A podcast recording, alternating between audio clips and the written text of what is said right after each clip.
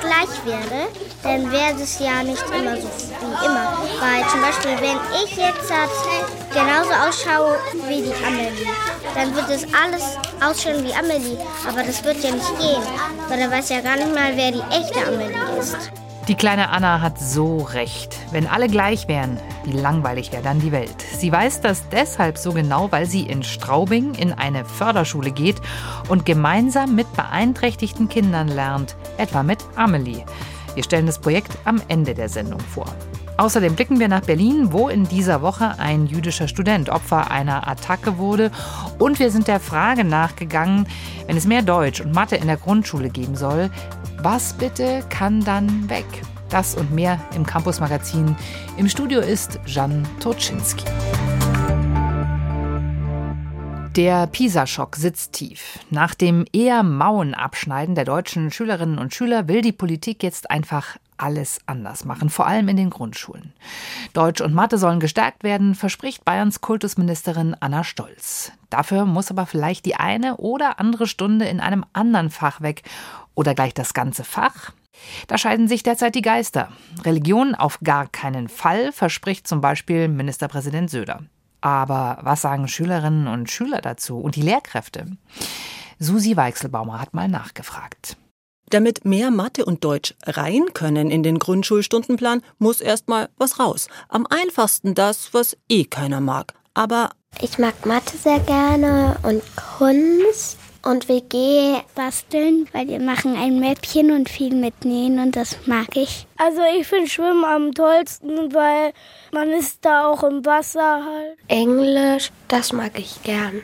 Also andere Strategie. Vielleicht kriegt man was Gemochtes ja raus argumentiert. Sport zum Beispiel. Könnten die Kinder auch nach den Hausaufgaben auf dem Bolzplatz? Meine Kinder gerade im Hinblick auf den Übertritt müssen sehr viel leisten. Der Lehrplan ist, was die Stoffmenge angeht, voll sagt diese Lehrerin einer vierten Klasse aus dem oberbayerischen ländlichen Raum. Sportstunden zu streichen halte ich für komplett falsch, weil die Kinder den sportlichen Ausgleich einfach dringend benötigen. Dann eben Religion. Nein, meint dazu Ministerpräsident Markus Söder. Andere auch. Ich mag auch sehr gern Religion und es macht mir auch Spaß. Dieser Lehrerin aus Oberbayern genauso, aber Achtung, Streichpotenzial. Drei Stunden Religion in der Grundschule in der dritten und vierten Klasse sind nicht nötig. Das sage ich auch als Religionslehrerin. Zwei Stunden wie überall und in allen anderen Stufen wären wirklich genug. Es sind zwei schöne Stunden, aber Wertevermittlung und soziale Erziehung findet schließlich auch in sämtlichen anderen Fächern statt, stimmt Florian Kohl zu. Er ist stellvertretender Vorsitzender der Gewerkschaft Erziehung und Wissenschaft Bayern. Ich glaube tatsächlich, dass die Diskussion um mehr oder weniger an bestimmten Fächern gar nicht zielführend ist. Man muss sich, denke ich, vor allem die Bedingungen vor Ort anschauen. Wie setzen sich die jeweiligen Klassen zusammen? Welche Stärken gibt es? Wo Förderbedarf? Plus, wie gut ist man aufgestellt in Sachen Personal? Keine Grundschule ist wie die andere, betont die Vorsitzende des Bayerischen Lehrer- und Lehrerinnenverbandes Simone Fleischmann. Sie wünscht sich mehr Gestaltungsfreiheit für die Schulleitungen und weniger Rumgeeiere der Politik. Nein, doch nicht Englisch, lieber Religion. Ach nein, dann doch vielleicht Kunst oder vielleicht Musik. Ja, wo sind wir denn? Wir sind doch nicht im Gemischtwarenladen. Kinder brauchen eine ganzheitliche Bildung. Und zu ganzheitlich gehört für diese Lehrerin einer vierten Musik wie Mathe, Deutsch und Co. Gerade in den musischen Fächern können Kinder, die vielleicht in Mathe oder Deutsch weniger glänzen, einfach auch mal zeigen, was sie können. Und vor allen Dingen auch in Phasen, wo sehr viele Proben geschrieben werden, sind die musischen Fächer ein hervorragender Ausgleich. Damit bleibt als letzter Streichkandidat Englisch. Dabei wäre Fremdsprachenunterricht in der Grundschule ideal, zeigen Studien, erklärt die Didaktikprofessorin Raffaela Porsch von der Uni Magdeburg. Also da hat man die Schüler gefragt, wann habt ihr eigentlich angefangen, Englisch zu lernen? Vor der dritten Klasse, in Klasse drei oder später? Und da hat sich ziemlich eindeutig gezeigt, dass diejenigen im Vorteil waren, die Englisch sehr früh, also vor Klasse drei, angefangen haben zu lernen. An Bayerns Grundschulen aber fällt, wenn was ausfallen muss, weil eine Lehrkraft krank wird beispielsweise und eine andere zur Vertretung gerufen wird, gerne Englisch aus. Der Grund? Nach dem Übertritt beginnt in der fünften Klasse der Englischunterricht eh wieder bei Null. Vorübergehendes Fazit wäre also vielleicht, wenn man was wegstreichen würde, dann Englisch. Auf keinen Fall aber und durch nichts zu ersetzen. Pisa hin oder her? Mein Lieblingsfach ist ähm, Pause gar nicht so einfach, den Stundenplan auszumisten. Susi Weichselbaumer hat sich viele Argumente angehört. Der Mathematiker Günther Ziegler ist Rektor der Freien Universität in Berlin. Er wird derzeit von mehreren Seiten scharf kritisiert. Zum einen werfen ihm jüdische Studierende vor, sie nicht ausreichend zu schützen. Vor wenigen Tagen war ein FU-Student von einem mutmaßlichen Mitstudenten krankenhausreif geschlagen worden. Auf der anderen Seite fordern pro-palästinensische Studierende die Uni auf, ihren Protest zuzulassen. Diese Woche hat es vor der Universität eine Kundgebung gegeben unter dem Motto Solidarität mit Palästina. Birgit Radatz berichtet. Die Studentin Hanna Chori stammt eigentlich aus Syrien und belegt an der Freien Universität Kurse zur modernen jüdischen Religionsphilosophie. Zur Kundgebung vor der Freien Universität sei sie gekommen, um ihre Solidarität mit Menschen in Gaza auszudrücken, wie sie sagt. Am Rande der Veranstaltung wird sie von einer offenbar jüdischen Kommilitonin erkannt. Es kommt zu einer kurzen verbalen Auseinandersetzung. Es kann sein zwar, dass ähm, Meinungen konträr sind, aber ich besuche diese Kurse schon seit einigen Semestern und jetzt wurde mir eben spezifisch angedroht, dass ich nicht mehr dort auftauchen solle. Der Vorfall zeigt, wie aufgeheizt die Stimmung derzeit an der Freien Universität Berlin ist. Etwa 85 Menschen hatten sich laut Polizei vor der Mensa versammelt und protestierten unter dem Motto Solidarität mit Palästina. Die Stimmung blieb weitgehend friedlich. Nach einer Hörsaalbesetzung und anschließender Räumung durch die Polizei Mitte Dezember war diese Kundgebung nun angemeldet. Nicht nur Studierende der FU waren gekommen, auch Vertreter und Vertreterinnen linker Organisationen wie der internationalen marxistischen Tendenz. Ihre Forderung, die Universität solle den Protest von pro-palästinensischen Studierenden ernst nehmen. Die Protestierenden warfen Israel vor, ein Massaker in Gaza zu begehen. Über 27.000 Palästinenserinnen wurden bereits getötet. Tausende, wenn nicht Zehntausende mehr, werden an den Folgen von Krankheit und Hunger sterben.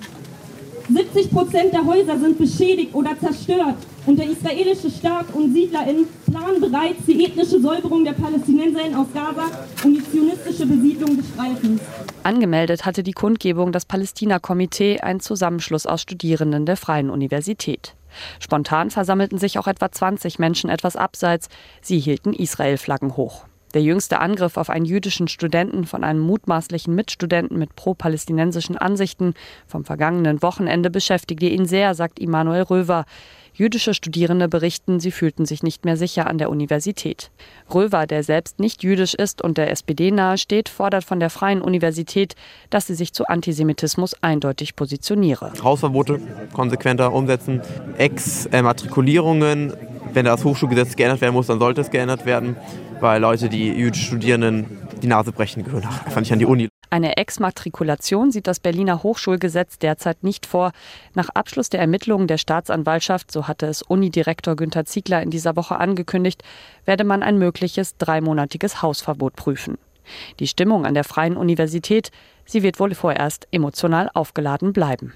Birgit Radatz über die Proteste an der Freien Universität in Berlin nach der Attacke auf einen jüdischen Studenten. Momentan gibt es in vielen bayerischen Orten Demonstrationen gegen Rechtsextremismus. Tausende Menschen gehen auf die Straße, um sich einzusetzen für die Demokratie. Bei den Protesten sind immer auch zahlreiche junge Menschen dabei. Sie wollen eine demokratische Zukunft. Eine Studie der Bertelsmann Stiftung zeigt jetzt, das Vertrauen der Jugend in Deutschland in die Demokratie ist so hoch wie lange nicht. Allerdings, wenn es um die konkrete Arbeit der demokratischen Institutionen, etwa der Bundesregierung und dem Parlament geht, da sind junge Menschen eher skeptisch. Susi Weichselbaumer mit Einzelheiten. Wochenende in Bayern und inzwischen fast gewohnt Demo.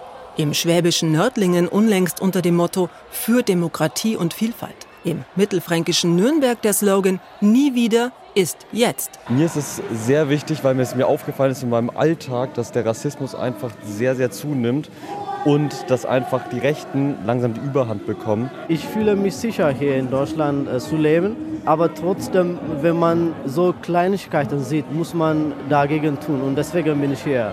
Sagen diese jungen Männer und gehen wie zahlreiche andere, oft auch junge Leute, mit demonstrieren. Wir haben insgesamt, wenn man das im historischen Vergleich sieht, eine sehr politische junge Generation. Urteilt Klaus Hurlemann. Er ist Professor für öffentliche Gesundheit und Erziehung an der Hertie School in Berlin. Aber auch das sind die jungen Leute heute. Das Vertrauen in demokratische Strukturen ist angeknackst. Und zwar spielt die Erfahrung während der Corona-Pandemie dabei eine Schlüsselrolle. Die jungen Leute haben im Rückblick jetzt den Eindruck, während dieser Zeit, wo sie in ihrem normalen Lebensrhythmus ja massiv unterbrochen wurden, die Schule, die Ausbildung, in dieser Phase haben sie nicht im geringsten den Eindruck gehabt, dass sich Politik für sie interessiert, aktiv sein wollen in der und für die Demokratie und zugleich enttäuscht von den demokratischen Institutionen. In dem Spannungsfeld bewegen sich viele junge Menschen. Das belegt auch die neue Studie der Bertelsmann Stiftung, veröffentlicht diese Woche. Unsere Befragungsergebnisse zeigen, dass zwei Drittel der jungen Erwachsenen in Deutschland in die Demokratie und die Europäische Union vertrauen. Erklärt die Jugendexpertin der Bertelsmann Stiftung Regina von Görz. Junge Erwachsene meint in ihrer Untersuchung 18 bis 30 Jahre alt. Aber bevor wir in Jubel ausbrechen, mehr als jeder Zweite gibt an, kein Vertrauen in die Bundesregierung zu haben. Nur ein Drittel der jungen Menschen gibt da überhaupt an, ins Parlament Vertrauen zu haben. Bei EU-Organen liegt die Vertrauensquote etwas höher, ähnlich wie bei Medien und Religion aber nicht so hoch wie bei Einrichtungen aus Bildung und Wissenschaft. 75 Prozent der Befragten geben an, ja, hieran glaube ich. Bedenken tragen die Befragten besonders bei Themen wie Verletzungen der Menschenrechte, sexuelle Belästigung und Klimawandel. Der beschäftigt auch die im Vergleich befragte Gruppe der 31 bis 70-Jährigen sehr. Die schätzen ihre Lebensweise selber übrigens als umweltbewusster ein als die Jüngeren. Die jungen Menschen mit ihren Belangen abzuholen sei Aufgabe der Parteien, auch weil es Nachwuchs braucht und man sonst irgendwann sämtliche uralten Mitglieder verliert an den lieben Gott. Verstanden haben das die meisten Parteien noch nicht. Die AfD bemüht sich um die junge Generation auf TikTok und Instagram und all diesen Kanälen viel intensiver als alle anderen Parteien. Also das schon mal ein klarer Hinweis für alle anderen Parteien die jungen Leute wollen ernst genommen werden. In dem, was ihnen wichtig ist. Und das ist oft gar nicht so weit entfernt von dem, was auch Ältere umtreibt oder früher umtrieb. Die neue Bertelsmann-Studie zeigt, die jungen Menschen in Deutschland antworten auf die Frage, in welchen Lebensbereichen wollen sie sich verbessern in den kommenden fünf Jahren? Viele Besitztümer, gutes Aussehen, eine erfolgreiche Karriere, ein Eigenheim. Das ist ja nun wirklich nichts generationsbedingt Neues. Junge Leute glauben an die Demokratie. Das belegt eine aktuelle Untersuchung der Bertelsmann Stiftung. Das Schullandheim am Bauersberg in der Rhön. Ganze Schülergenerationen aus und um Schweinfurt haben tolle Erinnerungen an die Einrichtung oberhalb von Bischofsheim. Aber im Dezember hat die Stadt Schweinfurt entschieden, das Schullandheim nicht weiter zu betreiben. Danach bekamen die Mitarbeiter ihre Kündigungen und die Buchungen für die Schulen wurden auf einen Schlag storniert. Kurz vor Weihnachten dann die überraschende Wendung. Die Sparkasse Bad Neustadt kaufte das Schullandheim und jetzt sind die ersten Schulklassen wieder am Bauersberg angekommen. Gerade ist der Bus angekommen. Die Dritt- und Viertklässler der Grundschule Haßfurt sind aufgeregt. Mit hochroten Köpfen schauen sie sich ihre Zimmer mit den Stockbetten an. Dieter Köstler, der Leiter des Schullandheims Bauersberg, ist der ruhende Pol. Jetzt fehlen nur noch die Bettbezüge. Wenn was ist, kommt er, meldet euch. Ansonsten wünsche ich euch eine schöne Woche. Der Dezember ging Dieter Köstler und seinen zehn Mitarbeitern vom Betreiber, dem Schullandheim Hobbach-Bauersberg GmbH, an die Nieren. Erst die Kündigungen und dann kurz vor Weihnachten die Nachricht, dass die Sparkasse Bad Neustadt das Schullandheim gekauft hat und dass es weitergeht. War schon eine harte Zeit im Dezember. Jacqueline Fuß und Jacqueline Vogt schneiden in der Küche Paprika für das Mittagessen. Die beiden sind erleichtert. Wir haben uns total gefreut. Also das war das beste Weihnachtsgeschenk, was man haben konnte. 1956 hatte die Stadt Schweinfurt das Schullandheim am Bauersberg gebaut. Mit dem Gedanken, Kindern und Jugendlichen mal einen anderen Blick zu ermöglichen, in der Natur, zu wandern oder im Winter bei Schnee zu rodeln oder langlaufen zu gehen. Fast 9000 Menschen hatten eine Online-Petition unterzeichnet, in der Hoffnung, dass die Stadt Schweinfurt das Schullandheim doch behält. Denn die Lehrer wie Christine Linder schätzen den Aufenthalt hier. Der Bauersberg ist insofern wichtig, da die Kinder im Schullandheim einfach eine andere Seite von den Lehrern kennenlernen, wir die Kinder noch mal ganz anders kennenlernen. Das ist ein Zusammenwachsen und das ist für die Kinder ein unvergessliches Erlebnis. Das können die in 20 Jahren noch erzählen. Die Stadt Schweinfurt sah zuletzt das Schullandheim als reine finanzielle Belastung. Trotz der rund 25-prozentigen Buchungsquote von Schweinfurter Schulen und der Zusage vom Landkreis Rhön-Grabfeld, dass der Stadt für dieses Jahr keine Kosten entstehen. Dann hat sich die Sparkasse Bad Neustadt für den Kauf entschieden, Verwaltungsratsvorsitzender Thomas Habermann, der Landrat vom Landkreis Rhön-Grabfeld. Die Motivation war einfach, es ist ein überragender Ort der Umweltbildung und es hat eine ganz große Aktualisierung noch einmal gewonnen durch die Wasserproblematik, die richtig aufgeflammt ist. Es ist die erste Wasserschule dort äh, gegründet ähm, worden von der Regierung von Unterfranken und die Umweltbildung insgesamt ähm, liegt einfach in der Kernkompetenz und in der Kernmotivation im Landkreis Rhön-Grabfeld. Sparkassenvorstandschef Georg Straub. Prio 1 war, dass wir möglichst schnell wieder Kinder auf den Bauersberg bringen. Das ist uns gelungen. Die Sparkasse Bad Neustadt denkt darüber nach, auf dem weitläufigen Schullandheimgelände zusätzliche Gebäude zu errichten. Auch um die Belegungsquote zu erhöhen. In den Schulferien nämlich gibt es keine Belegungen. Georg Straub. Der Charme und der Charakter des Bauersberges soll auch nach der Weiterentwicklung erhalten bleiben. Wir wollen da oben keine äh, touristische Attraktion äh, darstellen. Wir wollen da die Natur als ersten äh, und wichtigsten Gestalter dort erhalten. Und äh, die Besucher, seien es Schüler oder seien es später auch andere Nutzer, sollen äh, davon letztendlich profitieren und sollen den Geist aufnehmen. Grundschullehrerin Elke Müller war schon oft mit ihren Klassen am Bauersberg. Das erleben wir ganz oft, dass Kinder hier sehr aufblühen oder ganz andere Talente zeigen als in der Schule. Und die beiden Köchinnen kümmern sich nicht nur um das Essen für die Kinder. Geburtstagskerze, Heimweh hatten wir auch schon. Also das eine Mal hat ein Kind nach Kamillentee gefragt, weil das hilft ihm beim Heimweh. Und den haben wir dann auch rausgegeben und dann ging es wieder besser. Das Schullandheim in Bauersberg konnte gerettet werden. Norbert Steiche berichtete. Zum Schluss noch ein Bildungsthema der besonderen Art. Inklusion ist, wenn alle so sein können, wie sie sind, auch mit ihren körperlichen und geistigen Besonderheiten und Handicaps. Und Sie machen etwas gemeinsam, beispielsweise zusammen zur Schule gehen. In Straubing findet das unter besonderen Bedingungen statt, im Bildungszentrum St. Wolfgang. Dort werden Schulkinder der Grundschule in Klassen mit beeinträchtigten Kindern integriert. Sie verbringen die gesamte Grundschulzeit gemeinsam. Christian Akbarzadeh hat die Schule besucht. Alles klar, du. Wir sind nach der Pause reingekommen. Wie schaut unser Tag aus? Was kommt? Florian. Sagen wir es gleich zusammen? Wir machen jetzt Kunst. Die Inklusionsklasse 1 im Bildungszentrum St. Wolfgang bastelt für Fasching. Kinder mit und ohne Beeinträchtigung sitzen gemeinsam an ihren Tischen, schneiden bunte Papierstreifen aus und kleben sie zusammen, unterstützen sich. In diesen Situationen entstehen Erinnerungen, die bleiben. Wie letztens im gemeinsamen Deutschunterricht. Sonderpädagogin Christina Müller erinnert sich. Einigen Grundschulmädels ist eingefallen, dass ein Mädel mit Förderbedarf total gut geschrieben hat. Und ich glaube, drei oder vier Mädels haben gesagt, Mensch, Luisa, ich habe gar nicht gewusst, wie schön du schreiben kannst. Mir hat das halt so gut gefallen. Und dann sitzen wir eigentlich nur da und denken uns, ha, herrlich, schön. Momente, in denen Müller und ihre Kollegin Maria Franz wissen, dass ihre Arbeit Früchte trägt. Franz ist Grundschullehrerin und in erster Linie für die 15 Kinder ohne Beeinträchtigung zuständig. Müller kümmert sich vor allem um die acht Kinder mit Förderbedarf. Sie müssen einschätzen, wann gemeinsames Unterrichten Sinn ergibt. Sie müssen sich absprechen, immer und immer wieder, sagt Maria Franz. Ich denke, ich spreche jetzt für uns beide, dass das bei uns sehr gut funktioniert. Aber das muss auch vom Menschlichen, einfach von dem Tandem her wirklich gut harmonieren, weil sonst wirkt man, glaube ich, nicht glücklich. Das gilt nicht nur für die beiden Lehrerinnen, sondern fürs ganze Team. Eine Erzieherin unterstützt die beiden. Zwei weitere Fachkräfte kümmern sich um einzelne Kinder. Mindestens fünf Erwachsene sind hier also für 23 Schüler zuständig. Einer der Vorteile für die nicht beeinträchtigten Kinder. Denn an Regelschulen gibt es nur eine Lehrkraft für meist noch größere Klassen. In der Inklusionsklasse verbringen sie etwa 40 Prozent des Unterrichts gemeinsam. Sie wollen vor allem Mauern einreißen, Berührungsängste abbauen.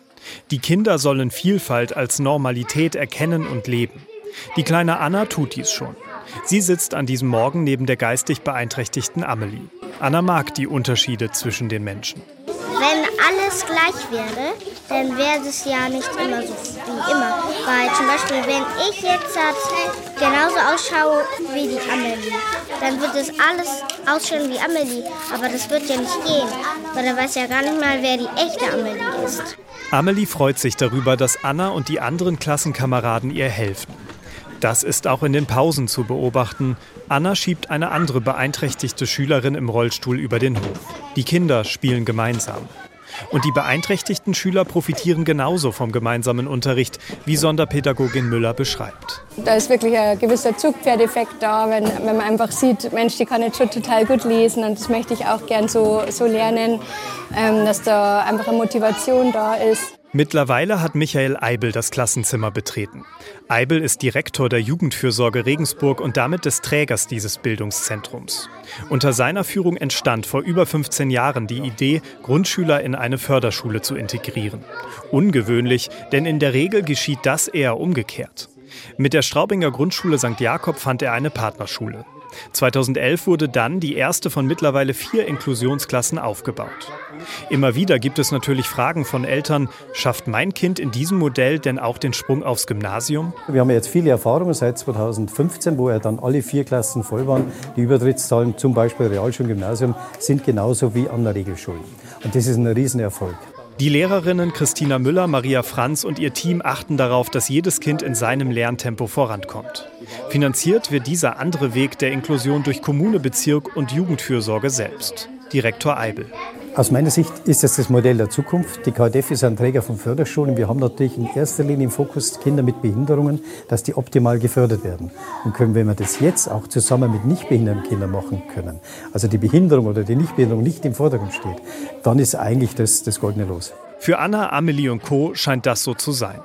Die Inklusionsklasse 1 des Bildungszentrums St. Wolfgang ist jedenfalls ein Vorbild für gelebte Vielfalt. Mit diesem Beitrag von Christian Akbar-Sade geht das Campus-Magazin zu Ende. Im Studio war Jan Toczynski.